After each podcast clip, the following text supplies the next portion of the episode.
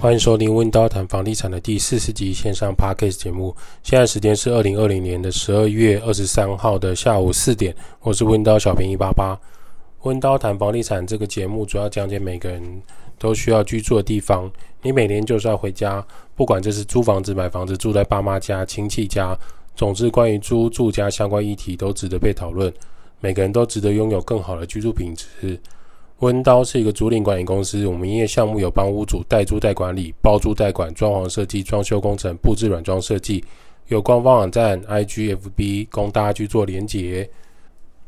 最近雨也太多了吧？目前北部的雨呢，每天基本上都在下雨的状态。那呃，上个周末就前往台中去打一场篮球，就是系篮的学长学弟一起集合起来的篮球比赛。那台中中部的天气真的是很不错。好，有一个房客呢，在租屋时，我们通常都会关心他的租屋需求跟实际需求的平衡关系。那这个房客他有提到说，他的个人物品有点多，他每次搬家装箱的数量都会增加。跟他聊天以后，会发现说，会发他可能有这个囤物症状的问题。囤积的物品不见得是必需用品，留下来的回忆众多啊。这个不能丢，那个一定要留着。那个是阿公送的，这个是爸爸买的第一个绒毛玩具。纵使它已经从正常毛色变成灰色的熊熊，它依然需要保存。虽然只是一个人住套房，也可以变成二十二箱的搬家状况。他已经很难一个人骑摩托车搬家了，可能需要搬家公司的协助。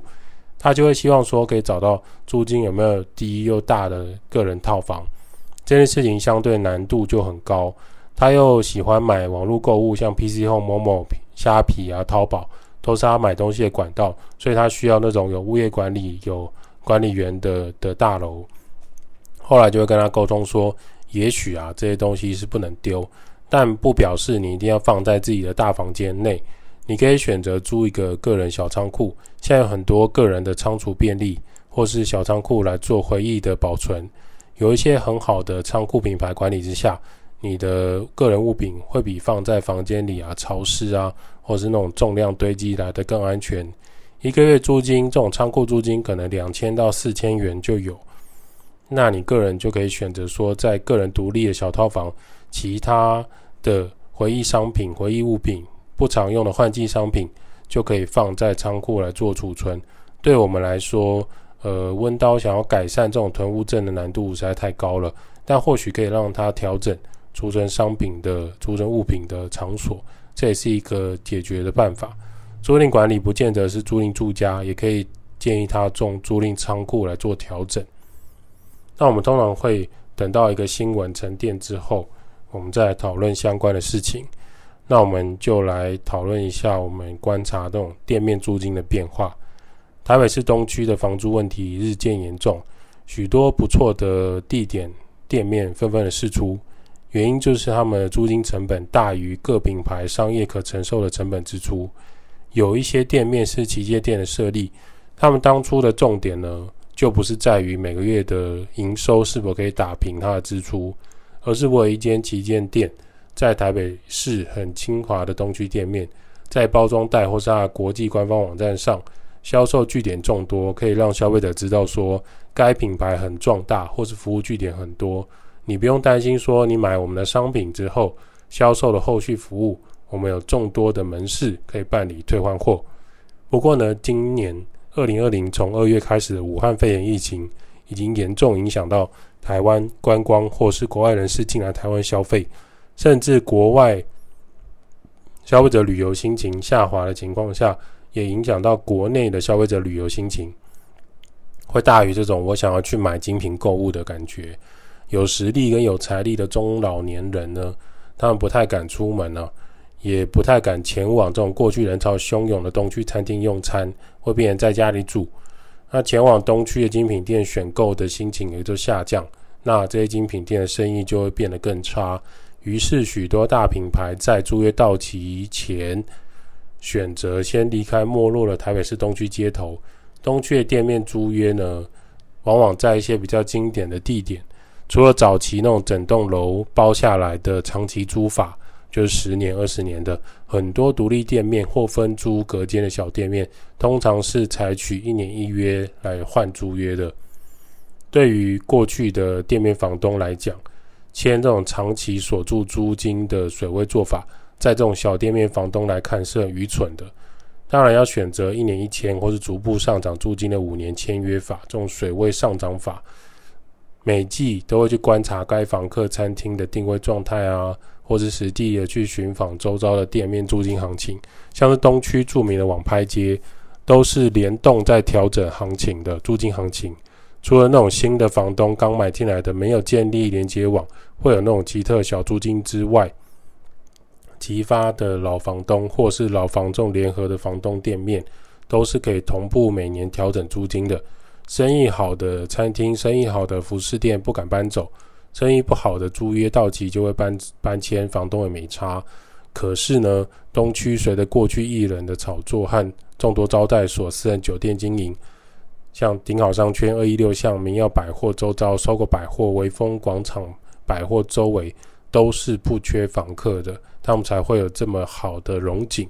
今天小品牌的离开，明天就会有更多更多的小品牌想要进入东区来吃一块饼。前一手的店面租金假设是六万，下一手他就可以拉到十万。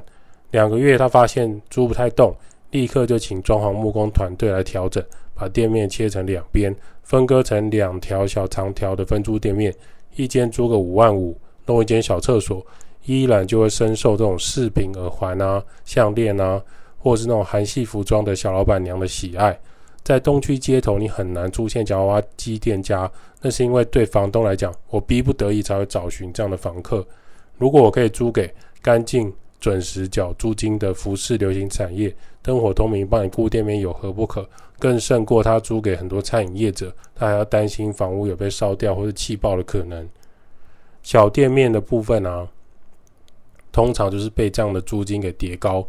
那么老餐馆那种老字号的餐馆，或是国际品牌服装品牌，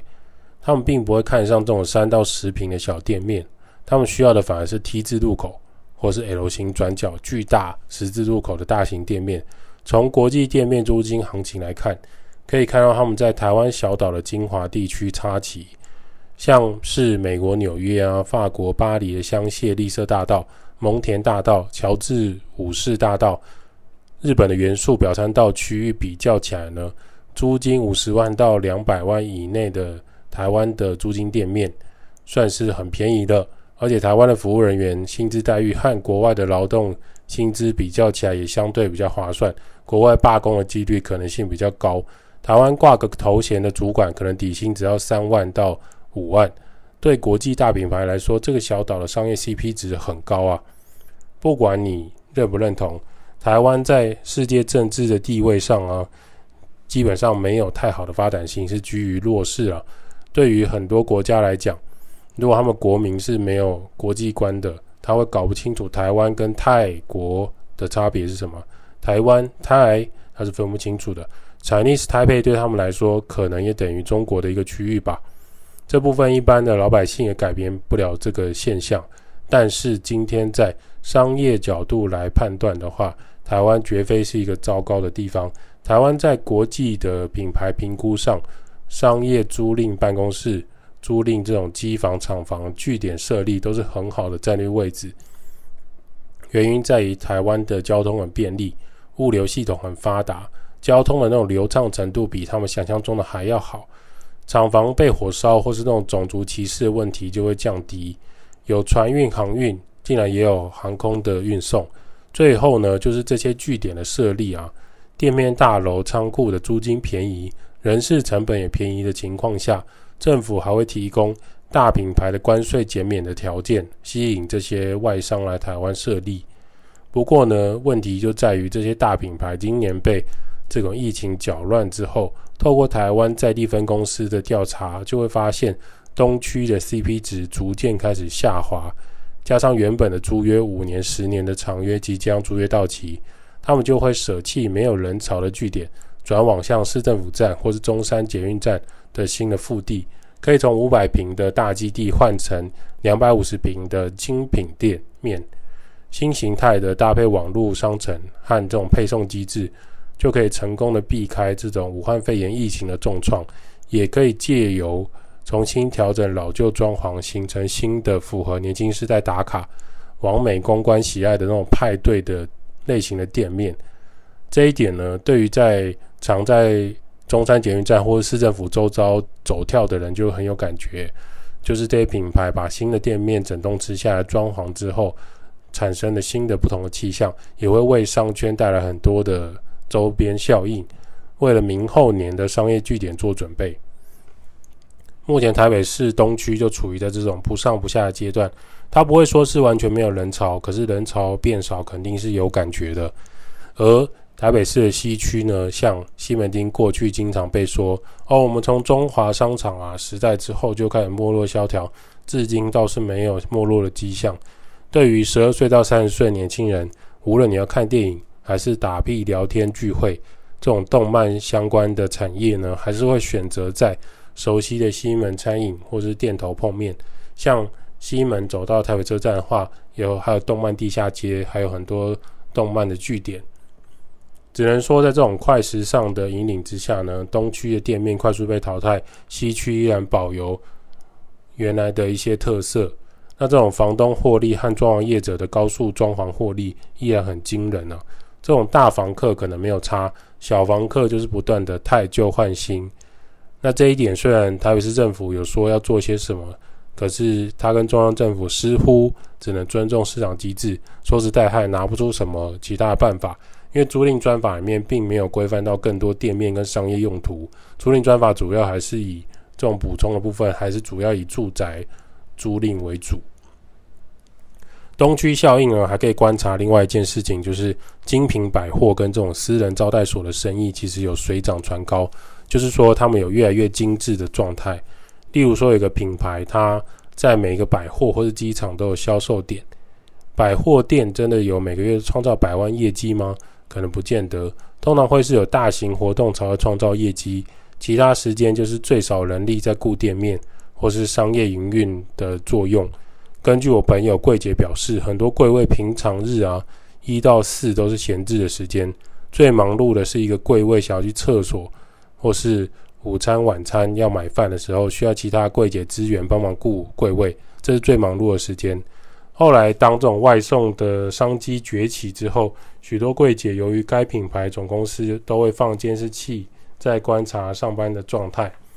于是他们就会变叫 Foodpanda 或 Uber Eats 的外送，只是不能让百货公司的楼管或行政人员发现，因为每个百货都会提供美食街或员工餐厅的设置。其实对百货公司来讲，他们不太希望说我自己旗下的柜哥柜姐还要去叫其他餐厅的服务、其他餐厅的食物。对于这种外送人员，其实他们进都知道进去百货之后，你不可能背上这种有 logo 的保温袋，要脱掉雨衣、换掉安全帽，低调换成小保温袋，悄悄地送到指定的柜位。要是轻易的被百货楼管发现，呃，外送人员被挡下来之外，呃，该柜哥柜姐是会被罚款的。其实你就把它想象成麦当劳员工啊，上班期间你怎么可以在员工休息室里面吃肯德基外送，或是出去买顶呱呱、买摩斯汉堡一样？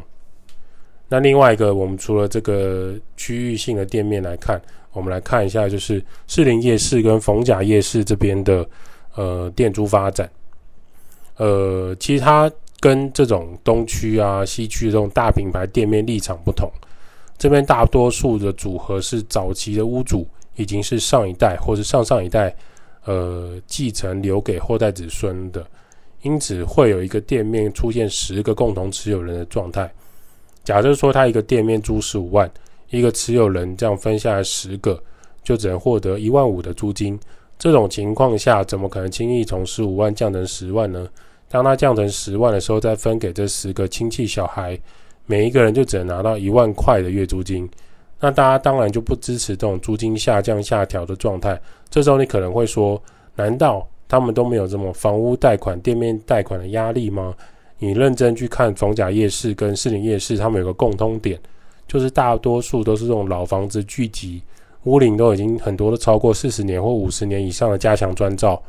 这些店面跟楼上的住家早就没有房屋贷款的压力。而且他们在这种众多持有人的情况下，每年就是这种蚕食鲸吞这种租金而已。那他们没有贷款压力，可是却有众多亲戚关注的压力的店面，既无法降价，又没办法沟通，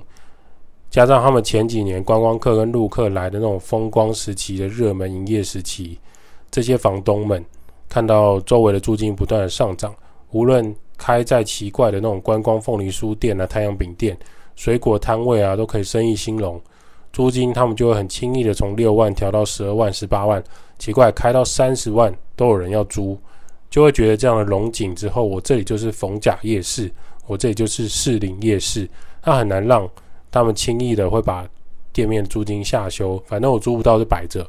本来这就是爷爷或者阿祖留下来的店面，降价啊，可能姑姑不开心啊，舅舅不爽啊，或者叔叔拒绝啊，那就摆着吧。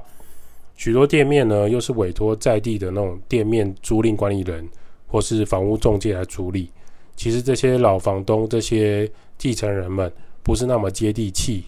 要求大租金租不掉，就会认为说是租管人员无能，而不是自己的高租金冲昏头。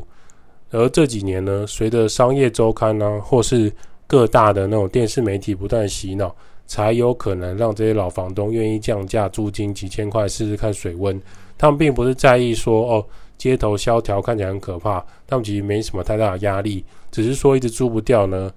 这一直租不掉，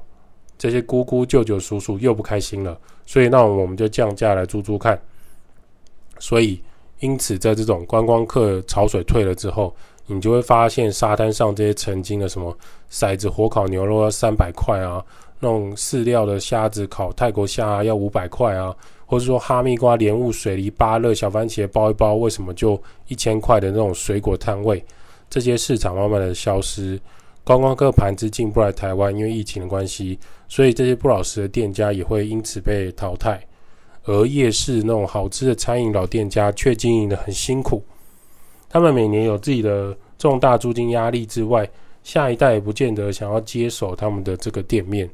甚至他们根本没有打算要传给下一代来接手这种这种店面，认为说我自己的小朋友未来如果做办公室或其他专业工作，肯定会比在夜市餐饮啊每天这种呃工劳力工作来得好。于是这种好吃的店家跟厨艺呢，就慢慢的消失了，取而代之反而是重复性很高的餐饮商品。当你在市营夜市走来走去啊，都会是那种重复的餐饮商品，呃，一般消费者就不想去了。可能在台北，你可能会选择说，我想要去呃饶河夜市啊，我可能想要去宁夏夜市啊，我可能想要去呃其他的夜市来看看。那像逢甲夜市的浮夸装潢，也会因为时代的演进而慢慢的退流行。那这些问题就会浮上台面。好的店家黯然退场，会不会完全没有人潮前往呢？是不会啦。因为这些早期的店家跟政治狂推的夜市名称闪亮亮，会让新的观光客前往。只不过呢，这些好的房客、这些好的餐厅老老店家的手艺，是不是可以撑到那个时间，就很难讲了。温刀照顾房客，就像我的家，代租代管、包租代管、装修工程、布置设计。Podcast 分享租屋投资房地产。今天的温刀谈房地产先到这里。如果你有什么想法，欢迎私讯或留言，五星吹捧起来，我们就会回答你的留言。温叨小编会在这边下一期节目跟大家讨论房地产相关议题喽。